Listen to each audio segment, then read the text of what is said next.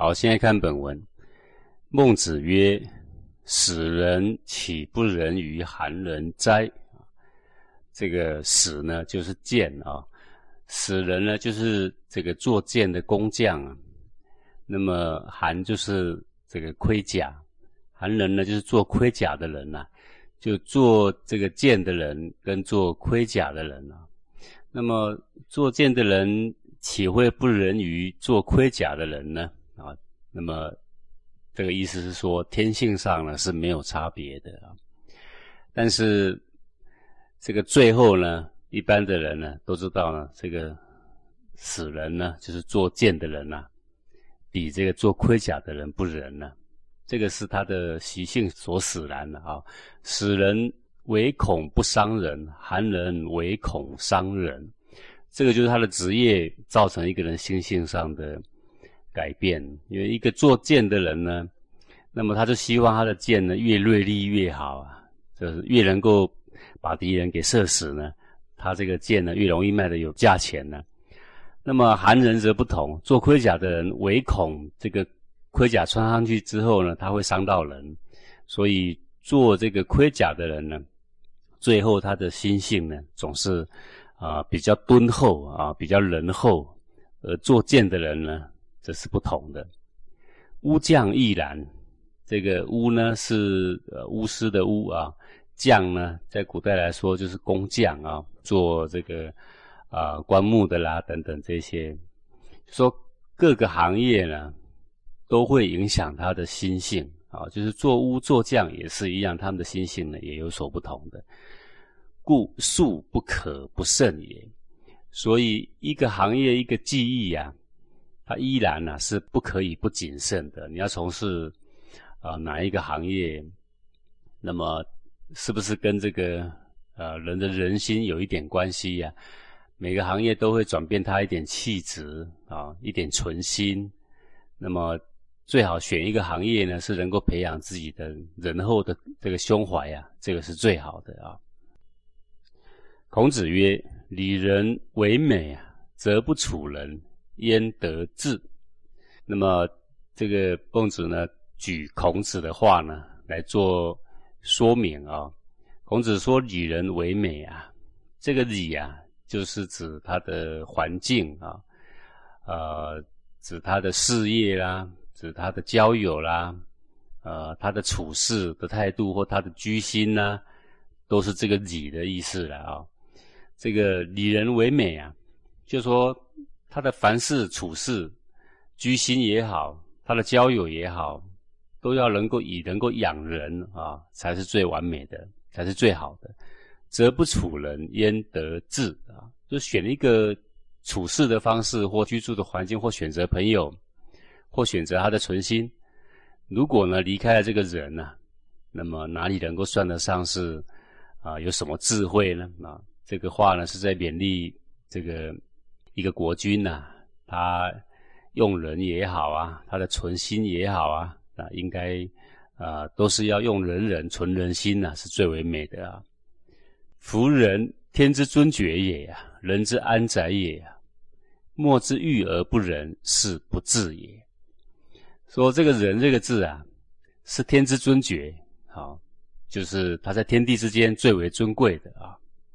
那么为什么呢？因为它可以长养天下，它可以成人成己呀，啊，是天地间大家所最敬仰的，人之安宅也呀，是一个人他的心性的最完美的归宿。莫之欲而不仁，说没有人阻止他，那个欲呢是阻止，没有人阻止他，可是呢他却自己选择了不仁，是不智也呀啊。这样的人呢，是最为没有智慧的啊。那么这个人这个字啊，啊。意义非常深远啊！简单的说，人呢就是一个长养自己或长养别人的一种存心啊。这个人可以解为长养，那么这个长养人或长养自己呢，才被翻译为爱，仁爱的爱啊。爱呢其实就是呃长养的意思啦。不仁不智，无礼无义，仁义也。说一个人。如果是不仁又不智啊，无礼又无义啊，那是仁义啊。那个仁义的意思是说不足为君呐，应该是做一个下人呢，不足以做一个人君了啊。仁义而耻为义啊，由公人而耻为公，使人而耻为耻也啊。说一个人自作贱，自居于贱而又耻被人所见，叫仁义而耻为义啊。由工人而耻为工，那个就像是一个自己呢去选择做工的人，而又呢耻为做工；做贱的呢又耻为做贱啊。是说自己居于不仁的行业，又耻于别人呢来见其不仁呐。如此之莫如为人。说如果呢不希望别人来轻视他、耻笑他，莫如为人呐，就是应该要好好的培养他的。仁爱，培养他的人心仁厚啊，就是来保其天爵呀。那么谁呢都不会瞧不起他的。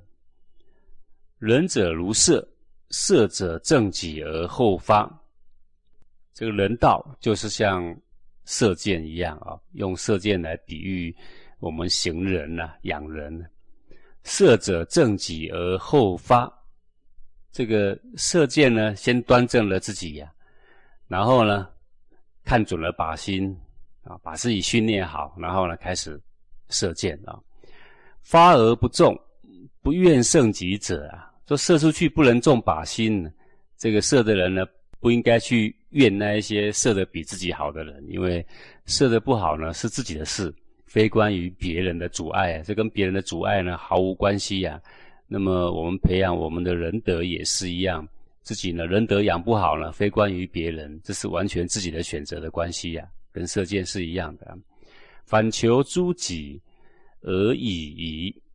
那么自己如果仁德不够好，那就应该回到自己身上啊来修德，与别人啊是没有关系的。这个我遇人啊，斯人自矣啊。说每一个人，也许你外在环境。啊，不如别人呐！你是谁生的？你无法选择嘛？啊，你生在什么样的世代，碰到什么样的环境，你无法选择嘛？但是呢，我有一样东西呀，是别人没有办法呢从你身上夺去的，是你愿意的话呢，他随时都可以养得起来的。这个就是我们的仁德啊，我们的人心啊。所以自己如果不仁呐，然后被人所轻则。那么这个不能怪外在任何人的，这个是自己身上的问题呀。下一段，孟子曰：“子路，能告之以有过则喜。”孟子说，子路呢有一个过人的德性啊，就是能告之以有过则喜。当有人告诉他，他还有什么过错要改进的时候啊。那么他会非常的高兴，也这个意思就是说，子路呢非常乐于改过啊，他有这个乐于改过的美德啊。那这个读起来容易啊，看起来呢也很快，但是呢，实际上要做到这个德性呢，啊是非常困难的啊。因为一般人呢，人如果跟他讲说他有什么过错啊，那么他总是会呃恼怒啊，会生气呀，呃，因为没有一个人愿意让别人指责的啊。但是这个子路呢，就有这个过人之处。如果你可以告诉他，啊，你现在还有什么缺点？他自己也正在找他的缺点。你可见得他非常希望呢，能够改过，跟圣贤君子呢来学习啊。从这里就可以看得出来，余闻善言则拜。这个大鱼呢，只要听到是好的话、正直的话啊、公道的话，则拜。那么他就向这个对方呢，深深的一拜啊，在这个。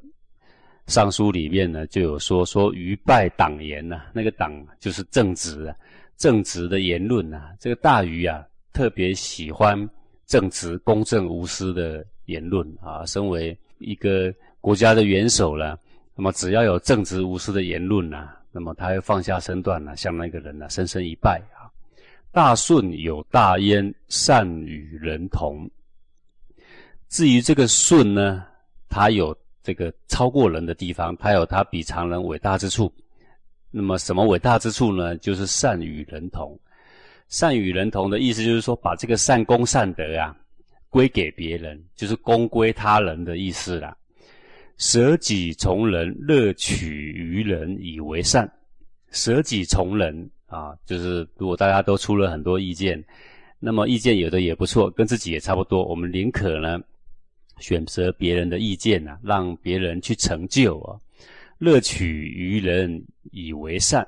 那么这个大顺呢，就有这样的特殊的德性，他会循循善诱，然后让大家呢讲出一些很好的谋略、很好的办法，而后呢再来跟随他，来跟从他，就是把这个成功那归给谁？归给谁？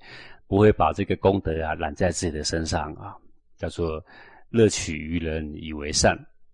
自耕稼陶鱼以自为地，无非取于人者。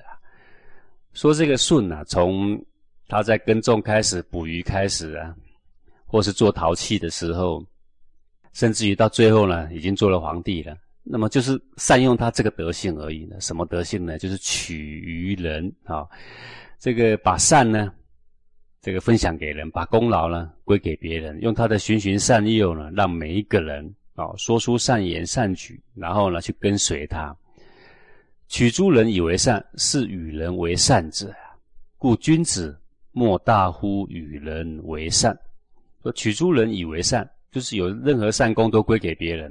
引诱别人来行善啊，这个叫做与人为善呐，跟别人参与来为善，而不是把善这个通通揽在自己身上啊。这个看起来容易，做起来是非常不容易的事情了。呃，因为我们现在社会上来看，有任何好的事情，你到哪里去看，你总会发现他们都把功劳揽在自己的身上啊。有什么好的名声、好的名望啊？有人家有什么褒奖的事情啊？然后都希望呢自己做一个事，然后博得很多人的褒奖啊。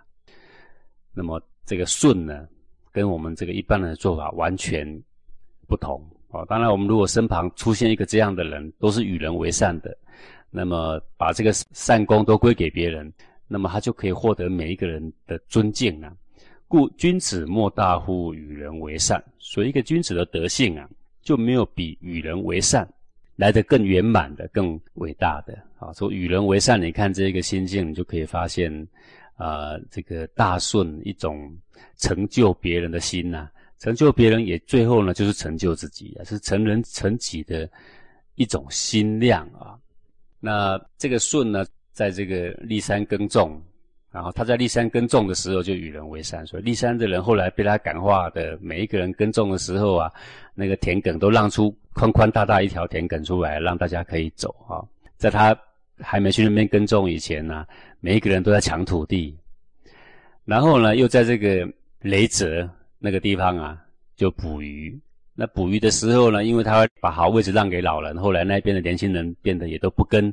老人来争，一不争的时候呢，舜又把功劳归给他们，所以又非常的得民心了啊。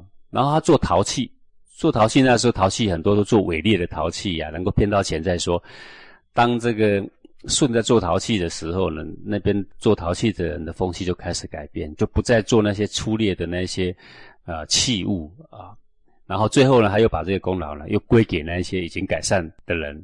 所以呢，这个叫做与人为善呐，就是他一辈子的形式呢，也就是这个与人为善而已啦。啊，自己做善，然后呢引诱别人做善，然后把功劳呢归给别人。像这些成人整己的这些小道理啊，这些连小学生、幼稚园都懂的。说你说这样做好不好？这样做对不对？大家都说很好的。但是实际上要去落实的时候，你就会发现说，即使读到了博士啊，也不一定做得来了啊。所以能够做得来的，把这个学问呐。空口说白话没有嘛？能够做得来的，那么在历史上呢，就会成为一个自得的人物了。啊，像这个啊，虞舜呢，就是这样的一个人物了。以上这一段呢，我们就可以看到一个这个圣贤的心量啊，圣贤心量呢，不外乎是一个成人成己的心量啊，不外乎是如此而已啊。